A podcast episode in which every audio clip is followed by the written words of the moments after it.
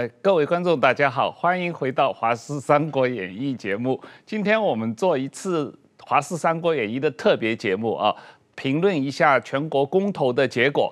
特别请了民进党前秘书长罗文佳来跟我们大家评论，还有石板先生。罗文佳你好，王浩，还有石板，还有所有的朋友，大家晚安，大家好。石板先生好啊，大家好。好，那我们先看一段蔡总统这个刚才的发言。今天的公投顺利的举行了，我要谢谢所有辛苦的选务人员，也要谢谢所有参与公投的台湾人民。无论你投的是同意或者是不同意，都是公民意志的展现。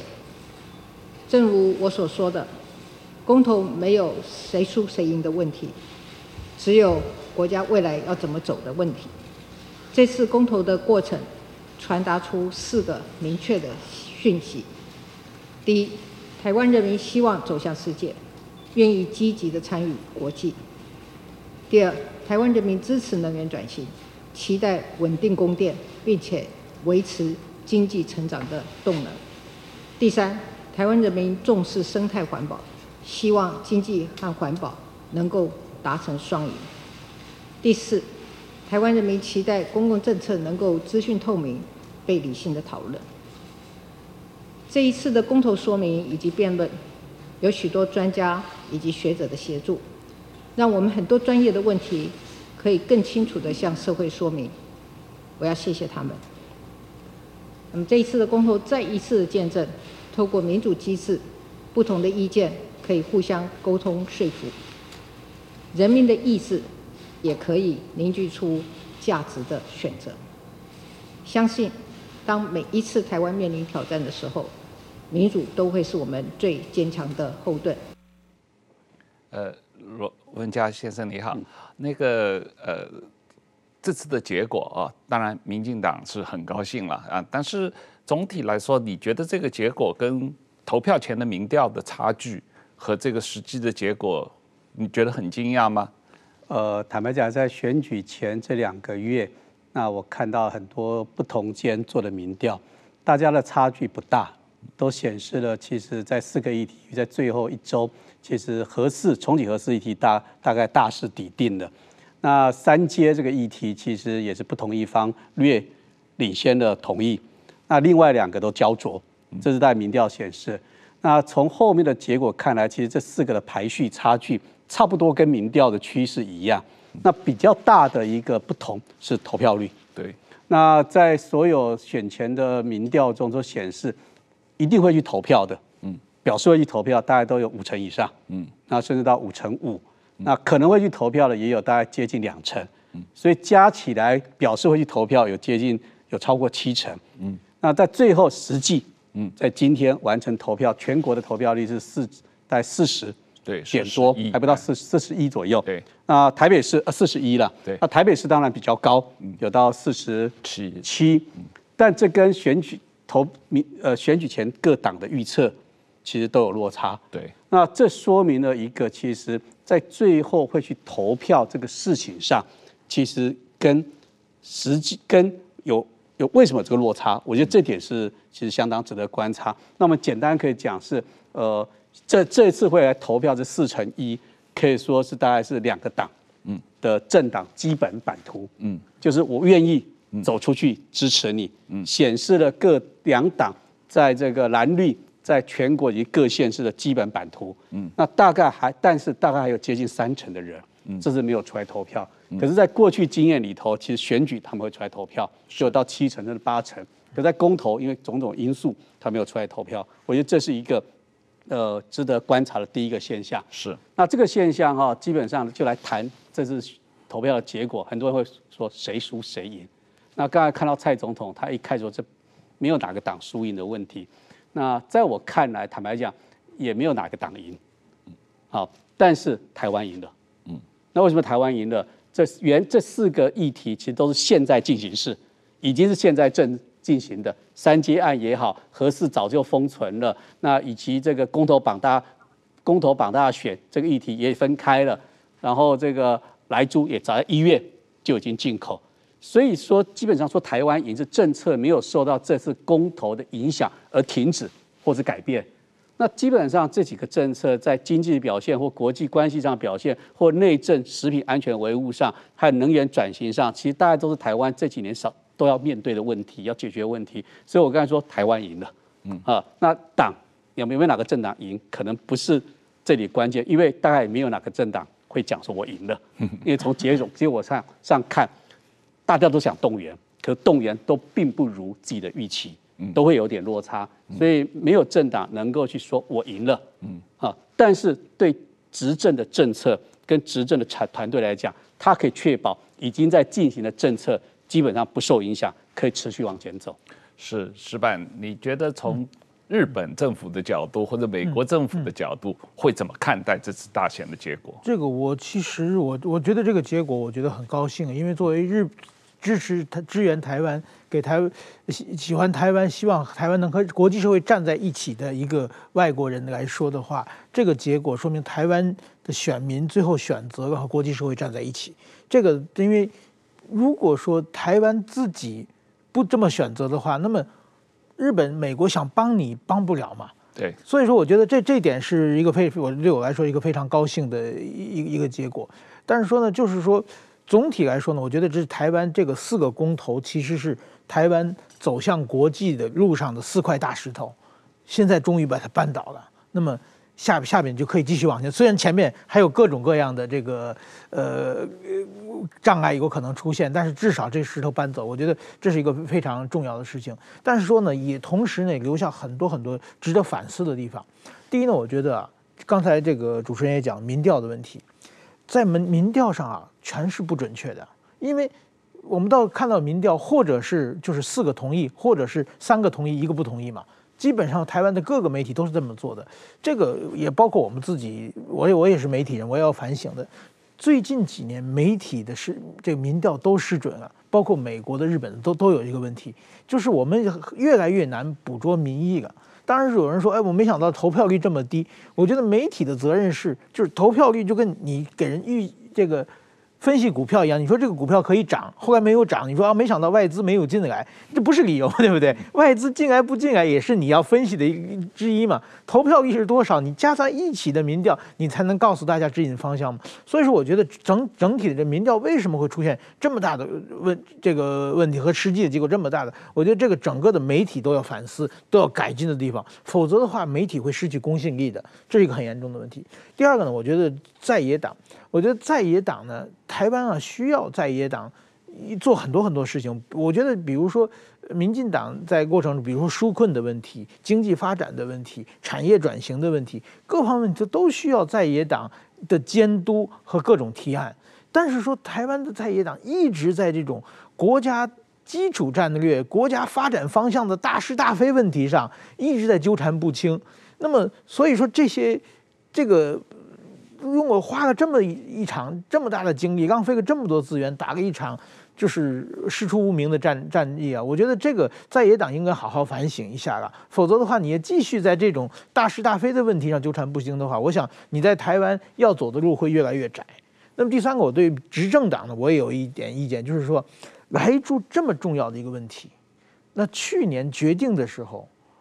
你对国民是没有说明的，没有做一个非常详细的说，没有整套的论述的，所以说造成了非常非常多的人的误解，这么大的事情，所以造成一开始整个的莱猪开始推动的时候，造成这么多的对这个不对执政党的不信任，这一点所以会最后花了这么大的力气才才把这个事情扳回来了，所以说确实是我们让我们外面看都很担心嘛。所以说，我觉得这个今后执政党要反省，就碰到这种重要的事情的时候，不管他的决策过程，而且他的说明，应该我觉得应该做的更细腻才好。是是这样啊，这个那我们谈一下这个国民党啊，这个这一次当然是他们推动的。那朱立伦事前曾经说，这次公投是一个倒戈的投票啊，是一个全社会对蔡政府不信任的投票。那当然这次目的没有达到。那他又说，呃，这个投票结果以后，他要他说要找战友，不是找战犯啊。不过国民党内部这已经在到处找战犯了，特别是侯友谊啊，或者其他的人可能会被这个呃作为战犯来被国民党内斗啊。但在你看来，这个呃这个国民党的内斗是这一次国民党没有把基本盘吹出来的一个重要原因吗？我觉得。找借口或找个战犯，大概是最容易的问题了。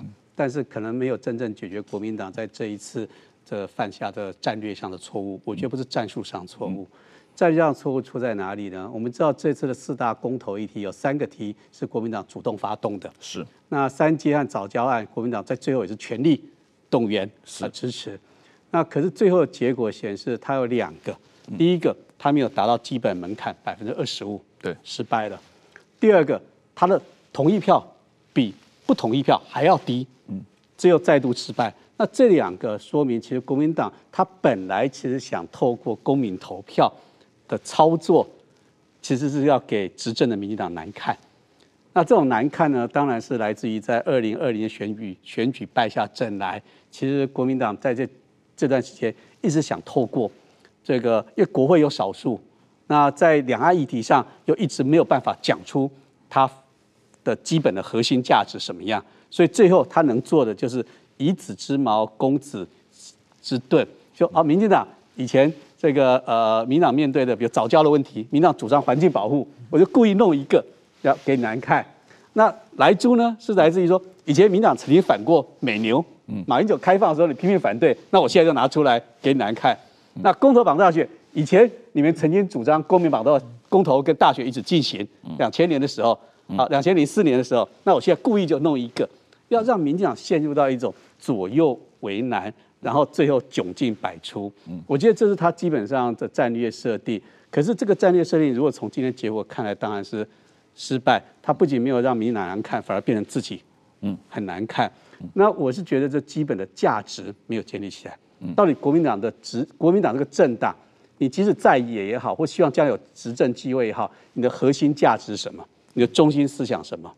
在两岸问题上，你到底跟中国的关系怎么样？然后你跟美国有关关系又怎么样？当美国主张民主大同盟的时候，包括美日澳欧盟都希望跟台湾是站在民主的价值上，跟中国是采取不同立场的时候，那国民党你的立场什么？他没有敢讲清楚，这战略上的问题是。我觉得这些基本的战略问题，它是导致他这次失败的关键原因，而不是战术的问题。是不出在说这个呃，这个怪侯友谊，还是要怪王力宏？嗯，啊，我觉得那些都是 不是真正的关键呢？还是说你这个政党的中心思想在哪里？是他就是他搬起石头来砸民进党，可是不小心把整个台湾都要。陪葬或者砸进去，那当然老百姓就不同意嘛啊！最后的结果是你民进党没砸好，又砸了自己的脚嘛。当然，这有这有这有开刚刚有关有有这个石板明夫一开始讲说，在莱猪这个政策上，这是大政策。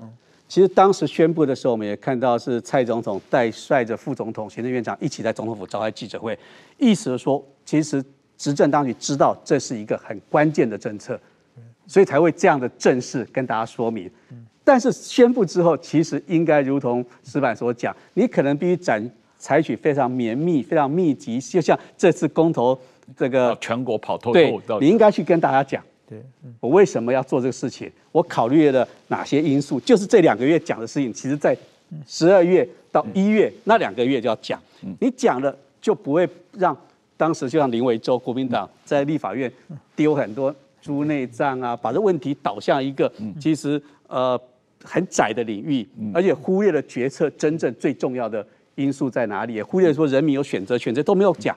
那变成整个社会上讨论这个议题的时候，都只有听到国民党或这些的声音。那延续了一直到这个三 Q，结果出来之后，民党才意识到这样下去，情况可能不太好。啊，那当然这前这跟民党早期预测说有百分之二十五门槛。有关有关联想要冷处理，但是事实证明很多事情冷或热是选民在决定，嗯，不是于政党在决定。政党想要热，选民冷，就像投票率，嗯，或者政党想冷，选民热，嗯嗯，就像三 Q，嗯，所以对一个政党来讲，其实比较可靠、比较保险是说，好，我善尽我做决策的责任，我也善尽决策沟通的责任。我相信我做的是对，不是站在我政党利益的时候，我愿意跟民众说明我为什么做这个决策。没有百分之百的的的这个所有没有百分百正确，但是一定有两难。我愿意把这两难的状况让大家知道，最后站在国家和比较长远利利益上，我做一个平衡的选择。我觉得这一次的投票可看得出来，其实第一个比较大的启示是，呃，民进党支持者愿意接受执政团队你提供的这些理由跟论述，不会连你的盘都崩掉，连你的盘都不敢讲。那他们接受，也尽全力在各地去传输，这包含民进党的党公职从。总统、副总统、行政院长到县市长到县市议员到参选人，不管人数多少的场合，你看到都在讲。只有两个月时间，其实非常赶，能够扳回在民调上可能七比三或六比四的劣势，让民进党支持者重新找回到哦，原来我支持的政党，我支持的总统、院长是做这个决定，原因是怎么样？然后他可以讲出去。我觉得这点上其实是呃，民进党在这个时候，他其实能够在最后把他的群众动员出来。而且从投投票结果看来，我看得出来，民进党的动员力，民进党支持者的动员力是比国民党强很多。在最后两个月，这当然跟最后两个月民进党的呃支持者不断的谈这四大公投为什么要主张四个不同意的理由被接受，那社会的舆论声音就不是只有一种声音，它会 balance 平衡到另外一种声音，那就会产生一种炫一种呃一种感染的效果。所以使得国民党他要动员大家出来教训民进党，他本来就教训民进党，就像你听到朱立伦讲的也好，或赵少康讲的，好定位在我倒戈嘛，嗯，我要倒苏贞昌的阁，我要给国民民进党教训，嗯，那后来听经过两个月论述，大家发现，哎，这四个议题啊，不是教训民进党，有可能教训到自己，对，或教训到我的子孙，或教训我们经济发展，嗯，那这个时候他。本来国民党驱动一种复仇、仇恨、报复、教训的那个力道，就整个就瓦解了。没有这个力道，他就很难去投票。所以看到投票低，或是最后出来不同意，四个都多同意票，我认为这是一个很重要的因素，就是施政决策要勇于去沟通面对。对对，矢板先生，你觉得呢？这个次有百分之三十的人，呃，或者说是有。八九百万人，他没出来投票的这些人，你觉得他们什么原因不出来投票？不，首先我觉得，当然这这个。公众议题的政策议题，首先就比较艰涩难懂啊！我看到那个投票那个用纸那个厚厚的一本，你看上，像我是多年读字读文字出身的人，我看我就头疼啊！我想，如果让一般的人做，这确实是很难。所以我觉得，某种意义上讲啊，台湾的这种公投虽然是一个民主的体现，但是这种公投的实施方式是不是正确？我觉得今后还是有可以有商量改进的地方。比如说，我觉得像莱猪问题、像三阶问题，还以及像核四问题。这种问题应该不是说由民意来决定的，而是由专社会精英来决定的。他们决定错了，再由民意来淘汰他们嘛。这种复杂的问题，让民意让每个这个公民去了解正方反反方的说法，我觉得这个是有有一点难的，这是一点啊。另外一个，我觉得很可笑，就是这次国民党啊，是完全是国民党的主场。国民党设定的议题，国民党自己摆的擂台，请民进党上来，然后自己被打得满地找牙，这是一个非常非常就是他自己本来有天时地利人和的，但是说呢，首先呢，我觉得他是一个重大的战略上的错误。为什么呢？就是说这几个议题啊，就是他是为了反对而反对，就是一开始他炒作民粹，比不管是这个食品安全问题还是环保问题，都是民容易炒起个民粹的问题嘛，但是他经不起。真正的论述，当双方的论述一旦摆出来的时候，他国民党就招架不住了，因为他是在煽动嘛。所以说核四，我我认识在日本，我也采访过核问题。这个雍和派有有拥核派有很多很多优秀的这个专家学者啊。国民党派出一个行踪可疑的三十多岁出头的年轻人，在那里公众恐吓别人，公开的求官，说要当政务委员。我长这么大从来没见过这种人能能够上电视。我觉得这个真的对全世界的这个雍和派的一个是一个侮辱啊！就是在这种论述的方面，我们后来来住问题也是，他讲的是食品安全，最后变成一个。睾丸保卫战，对不对？吃莱猪睾，这完全没有科学、科学依据，开始胡说八道了。所以说，一旦发生这个对决的话，我觉得他是招招架不住的。但是我觉得有一点呢，我觉得对民进党也稍微提点意见，就是说我我在外我在我们外部看。台湾的越走入国际越是安全的，但是民进党在做在野党的时候，其实也做了很多目光短目光短浅的事情啊，就是为了反对而反对嘛。这是它变成台湾的政党政治的一个恶性循环了。那么当年我认为不反这个来各方面的其实是民进党就已经错误了。现在呢，国民党是错上加错。那我觉得希望这个呢到此为止了，今后的。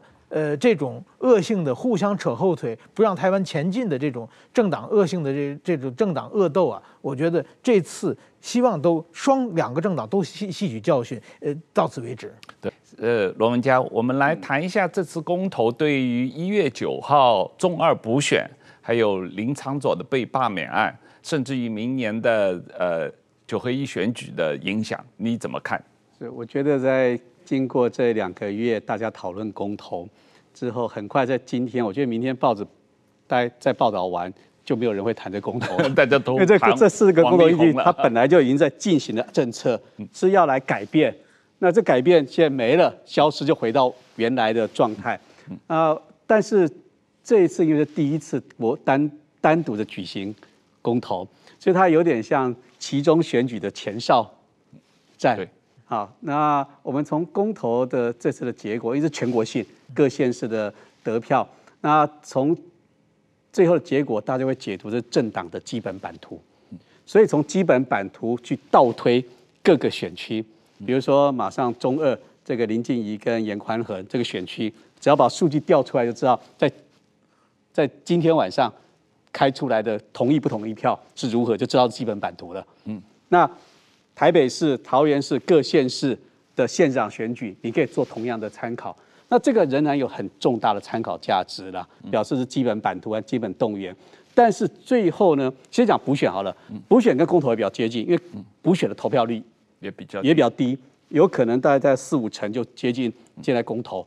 所以说基本上最啊，我刚才看数字，如果我没有看错，在中二选区这个这次不同意的票数是领先，对同意的票数。表示基本盘上泛绿应该是动员力大于泛蓝，嗯，那现在就加上其他的因素进去，就个别人的因素，严宽和严家以及林静怡的形象，他们加上基本盘之后，到底最后选择会是如何？呃，我自己觉得，呃，很快就要来了，一月九号，嗯，呃，跟现在投票没有差太久，所以说，如果说，呃。因为上一次是罢韩嘛，而不是罢三 Q，三 Q。但是上一次呢，虽然民进党最后有吹，但是毕竟不像这一次吹的那么厉害。那经过上一次，有党不是民进党啊。呃，对，当然上一次大家多少有点期待要冷处理、热处理，有一点有点那个举棋不定。但这次已经很清楚，嗯，前面的公投就是热，加上后面我觉得最后几天这个两党都会很热的进去，嗯，浮选。因此我自己判断。这个未必如罢免案的的结果，严家会占优势。嗯，而且另外就是罢免基本上是可能是对某人不满意，但是再选一个立委就要比较这两个立委的形象，还有种种拿来比较。这里其实林静怡基本上会比较占优势一点。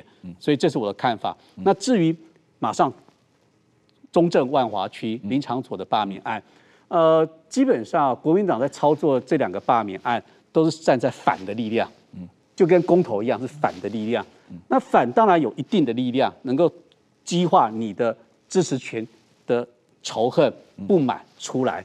可是它毕竟哈不是一个选举的正道，选举很重要，还是要有正的力量。嗯，就你为什么支持我？为什么选我？那个正的力量要在。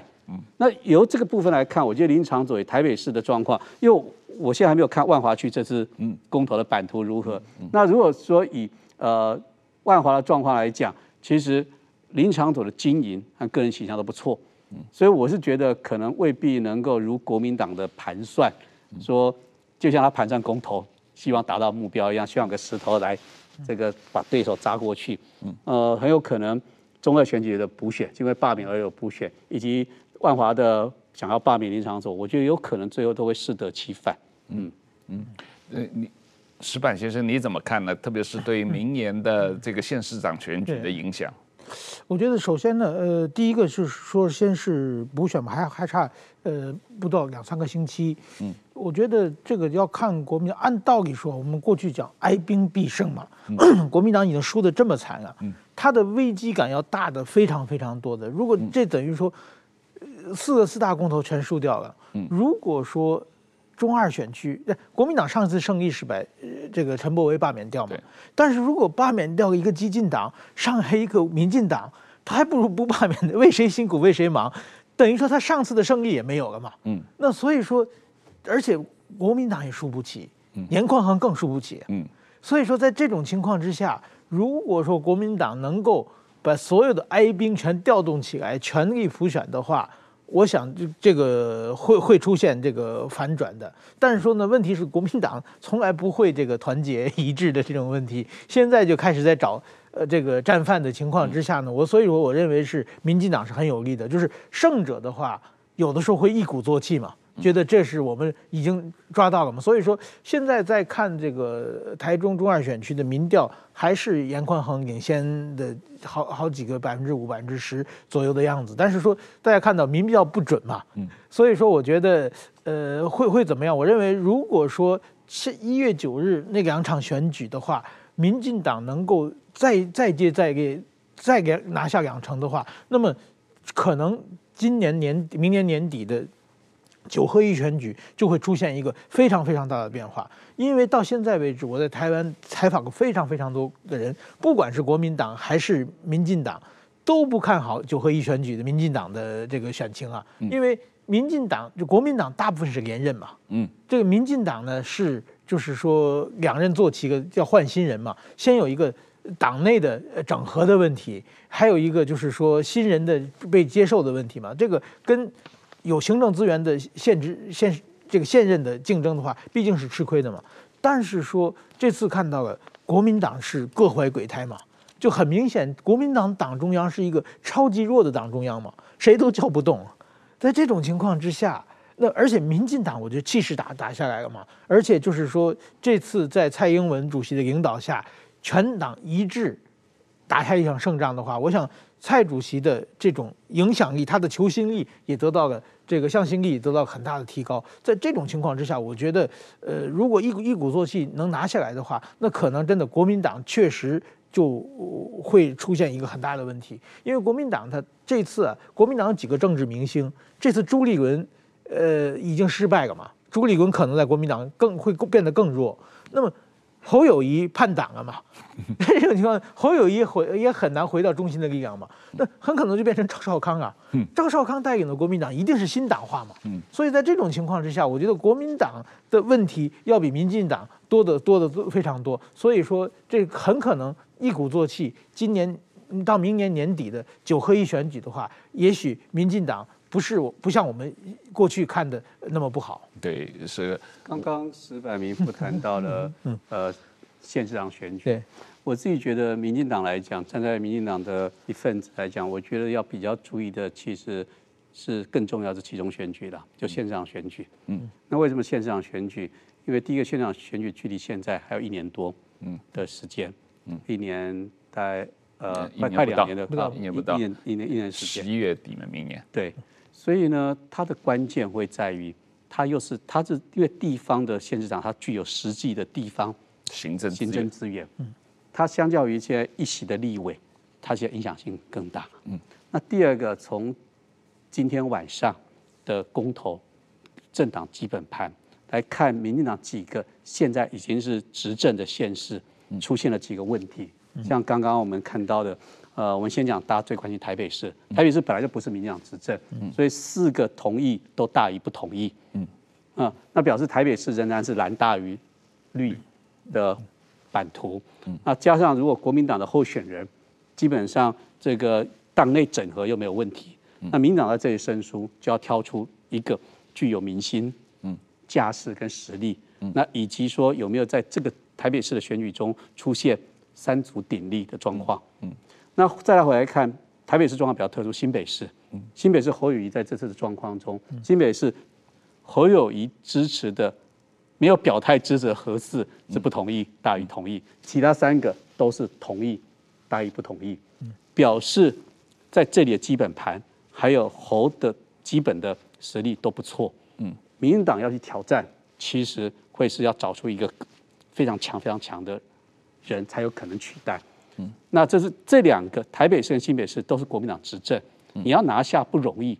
那我们要守住，一定要守住的，会碰到桃园市。嗯基隆市、新竹市这三个都是现任市长，不再连任。那从刚刚的结果，桃园市四个案子，嗯，同意方都大于不同意，嗯，基隆市也是，新竹市也是，嗯，那这个表示在这里的政党版图上，你并没有蓝军这么强，嗯，动力这么强，那你唯一能靠的是什么？就是你的个别的人选。和竞争对手之间的互动，能不能在接下来这些没有投票，到时会出来投票的人中争取到，也就是中间选民、非政党属性选民能够争取到，那你有可能守住；如果没有争取到，你的基本版图不足，那就很危险了。呃。罗社长，我们谈一下这个侯友谊跟国民党的关系啊。这一次这个公投结果出来了以后，那个国民党的群组里面似乎很多人都是认为他是战犯，头号战犯啊，对他进行很强烈的攻击啊。你你自己怎么看？这个是不是是一个国民党党内的本土派和外省精英派或者战斗蓝的一个路线斗争？是不是有很大的一股力量要阻挡这个侯友谊去选二零二四总统？是，我记得很多人都讲过，如果发生了挫折或失败，你与其去找借口怪罪别人，不如是好好反省自己。那今天结果出来，看到整个网络或群组在检讨两个人，一个是侯友谊，一个是王力宏。那这个其实坦白讲都并没有办法解决国民党的问题。那侯友谊，如果我们看刚刚汪浩提的，到底是不是来自于他的对他的这个蓝的纯度表示怀疑？这怀疑是来自于第一个，他是本省本省籍嘉义人；第二个，他的发迹过程，他担任。台北市警察局长是民进党陈水扁当市长，他后来成为警政的最高的警政署长是陈水扁当总统，甚至一度在他还没有成为朱立文的副这个这个副市长我没有代表的时候，其实民党曾一度也考虑要征召他啊回嘉义去选，嗯，那这些过程都会让蓝军的支持者觉得他的忠诚度。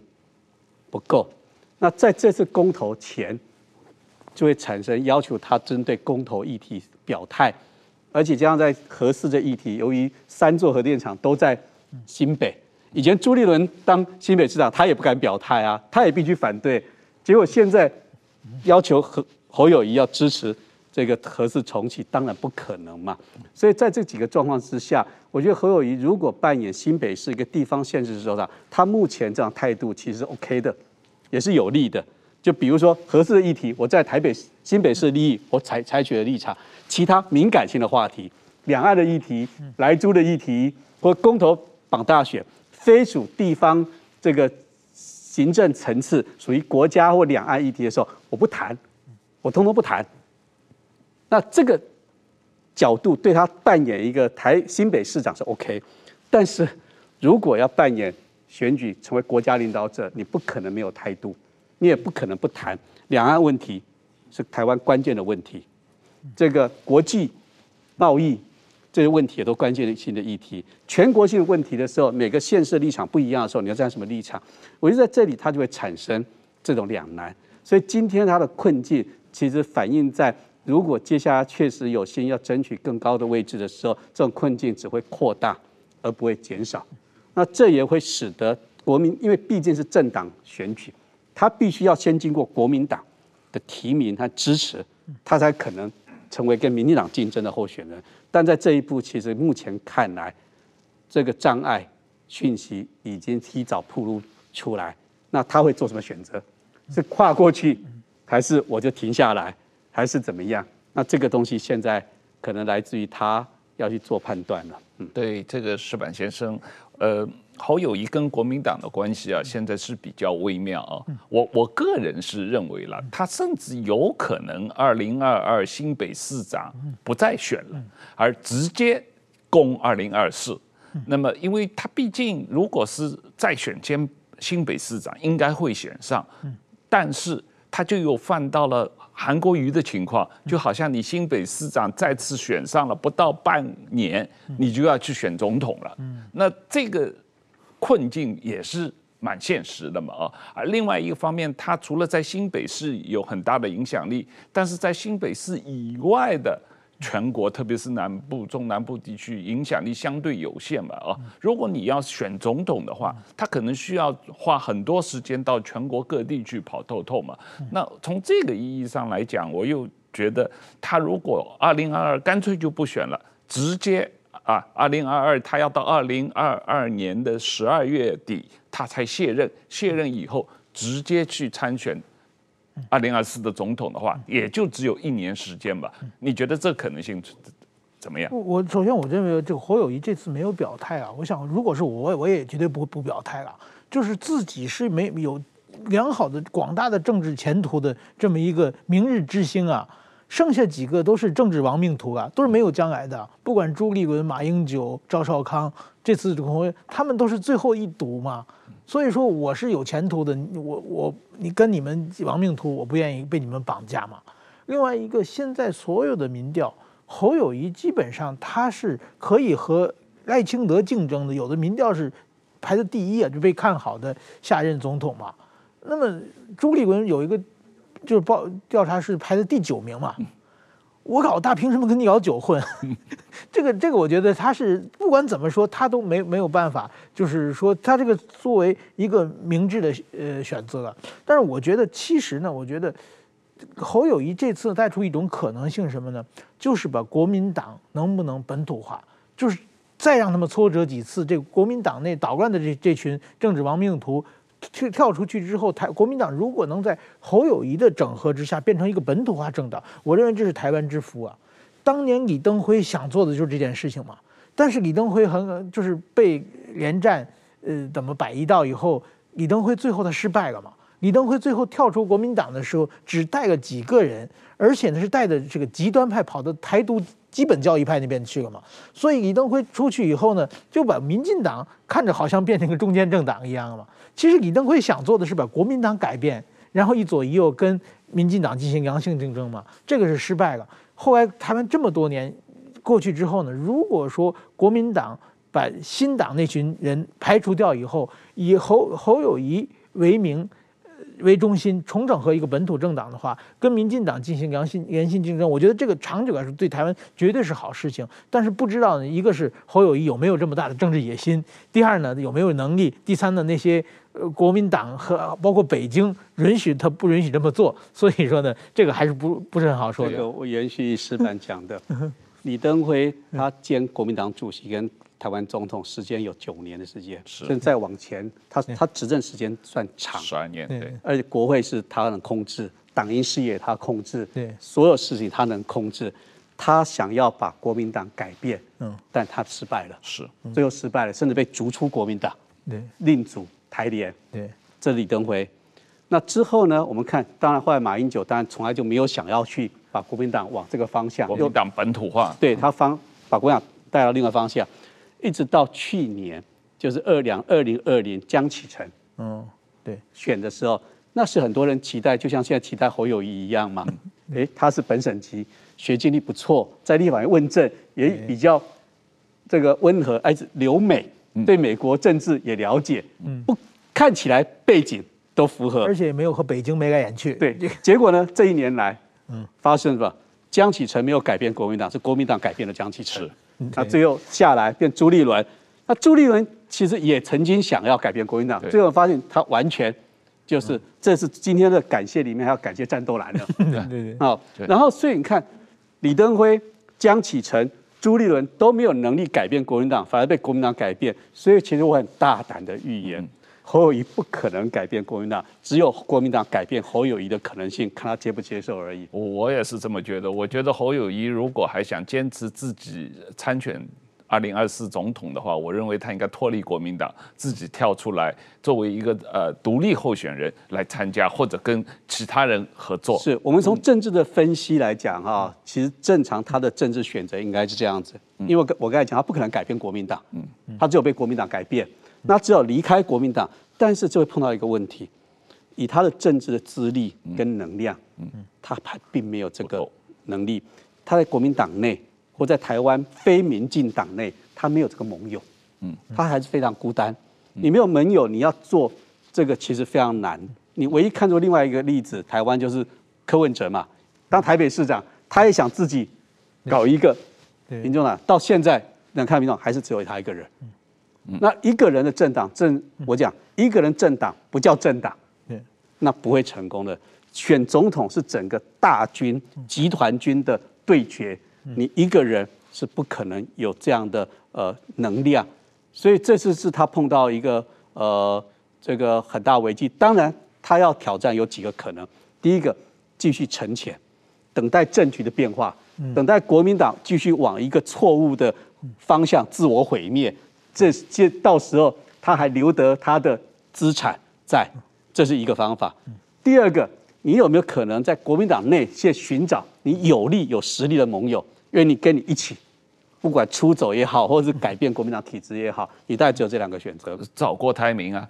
我是觉得侯友谊跟郭台铭联手是有竞争力的啊。不过我们这个问题以后找机会再继续谈。这个我们谈一下这个现有的公投和罢免制度的本身的问题啊。这个民进党是比较长期推动这个公投和罢免制度啊，但是在蔡政府上台以后呢，整个修法降低了这个公投和罢免成案和通过的门槛。这个好像很容易就推一个公投案，可以找联署啊成案。那这样的结果就是说，实际上蔡政府上任以后，有那么多的公投案通被成案，然后被通过，呃，这结果就变成了这个在野党利用，造成了台湾整个社会的政治动员非常的频繁啊。这个对于代议制政府的运作实际上是有损害的，因为你本来是选了政府、选了总统、选了国会运作四年，可是，在中间你可能每一年都有可能公投把它打断，或者罢免把它打断啊。这个呃，特别是在对外关系的时候，你在进行经贸谈判，像这次莱猪跟美国进行经贸谈判，或者 CPTPP 的谈判，每一个谈判可能都要很多年。然后你在中间如果不断的有公投来阻挡这个事情的话，那使得政府跟外国谈判的时候很难让对方信任。不知道我跟你谈判了半天，可是你团政府答应的东西回去被公投否了，怎么办啊？那这种情况，整个社会的政治运作成本是不是太高了？是不是应该整个检讨一下这一个呃台湾现有的公投和罢免的制度？呃，我基本上仍然是要肯定台湾人民具有公民投票这个权利的可贵性。嗯，那其实我们知道，公民投票这种直接民主，它也是这种对政策的复决或是创制的权利，尤其在复决权。那台湾在过去争取的时候，其实国民党是反对的，国民党从来没有赞成过公民投票。那当然，中国也反对。中国认为说你会透过公民投票行使决定台湾独立或台湾前途的权利，那民进党从头到尾都支持，他从不管是从国家未来的的方向选择到重大政策议题，民进党都主张，我认为这点是一致的。那当然，你这个门开了，赋予人民这种权利，任何人民、任何团体都有机会。嗯，本来你是给人民有这种权利，可是。不同的政党，他当然会想透过这机会来行使他政治利益。就像选举，你开放选举，就会有黑的、黄的奇奇怪人出来选，他们有这种权利。那这个过程，我是觉得就像呃选举一样，公民投票直接参与政策的选择，需要一段时间的集体学习。台湾选举走了三四十年，到现在为止也还是很多这个选出了我们讲欧罗伯贼的人呐、啊，很多黑道的地方也能能能当选呐、啊。你看，即使选举这么久，我们还要经过这么长的时间，才能到目前这样的水平。那公民投票其实是这今年是第一年是分开，之前有几年，我认为现在这些乱象或者操作都是可以理解，也可以容忍的。而且在今天投完之后，我认为他会给想要操作公投作为政治斗争的团体或人得到也一个启示，说，哎，也不一定这样子嘛。所以我认为民主就是需要学习，公民投票学习，我认为这肯定这个价值，就像罢免。其实林昶佐的罢免、三 Q 的罢免或黄捷的罢免、之前黄浩宇罢免，其实都是一样。可是经过几次之后，人民会觉得说，你到底真的是这个人做不好罢免，还是你只是为了捣蛋来捣乱？那就像这个公投一样，所以我自己是比较正面看待这件事情。当然，制度可以来修正，让技术性问题调到避免它产生更多的社会成本，但是它并没有否定这个价值的存在。嗯，是吧？呃，我我觉得，当然，我我也认为这种公投很重要，但是说具体哪些太专业的话题是不是可以不碰？另外一个呢，我觉得这次公投，我有我我个人感觉有一个不妥的地方，就是说。这因为我考虑到日本的公投，日本地图往往是地域性公投，比如冲绳要不要美军基地，要冲绳人来决定。这个呢，像这次也是嘛，这次比比如说这个早教是桃园的嘛，桃园的话应该是当地人来决定的，是不是更好一些？因为南部的人跟他一点关系也没有，他也没见过早礁，没听说过早教，你问他保护不保护，他是可以这票不见得会有负负责任的嘛。我觉得这是一个问题。另外一个呢，我也多次说过。罢免的话，如果你是个行政首长，你是台北市长、高雄市长，你做的不好，我们一半国这个选民不同意你，把你罢免下去，我认为这是合合法的手段。但是说议会本来就要尊重少数意见，少数意见的话，你唯一这个上去以后，我就被罢罢免掉了。而且呢，比如说像像王浩宇这个，就是说我可能两万票就当选，但你罢完罢免我要八万票。但是说呢，因为我有个三万支持者，下次我还能选上。然后呢，有十万人讨厌我，下次还能罢免我，对不对？会用同样的不停的重复下去，这就没有意义嘛。所以说，我觉得这是一个，是不是一个问题需要改进的？是是。